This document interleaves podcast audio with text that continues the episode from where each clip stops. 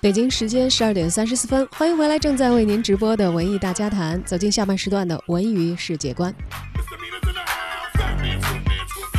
首先来关注一条电影的消息，《神奇动物二》定于十一月十六号登陆大荧幕。由《哈利波特》作者 J.K. 罗琳全新创作的《神奇动物：格林德沃之罪》宣布在十一月十六号中国大陆地区和北美同步上映。《哈利波特》与《神奇动物》两部系列作品之间其实有着千丝万缕的联系，见证了邓布利多教授从桀骜的年轻时代到睿智的老年时期所经历的那些神奇的魔法故事。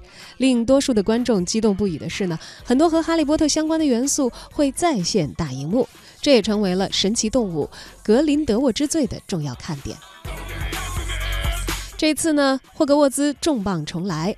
邓布利多、俄里斯魔镜，还有黑魔法防御课等等熟悉的人物和场景也会轮番登场。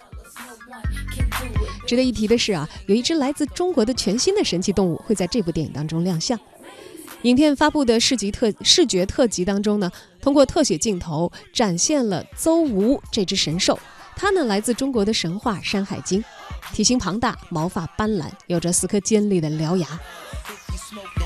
J.K. 罗琳揭秘道：“啊，邹无很吓人，可是对于主角纽特来说呢，他就像是一只大型的猫咪，只有纽特才可以制服和照顾这只神兽。”而这番话呢，让无数的观众被勾起了好奇心。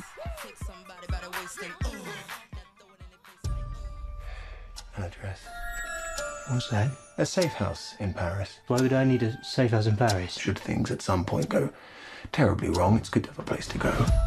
You know. for a cup of tea. My brothers, my sisters, the clock is ticking faster.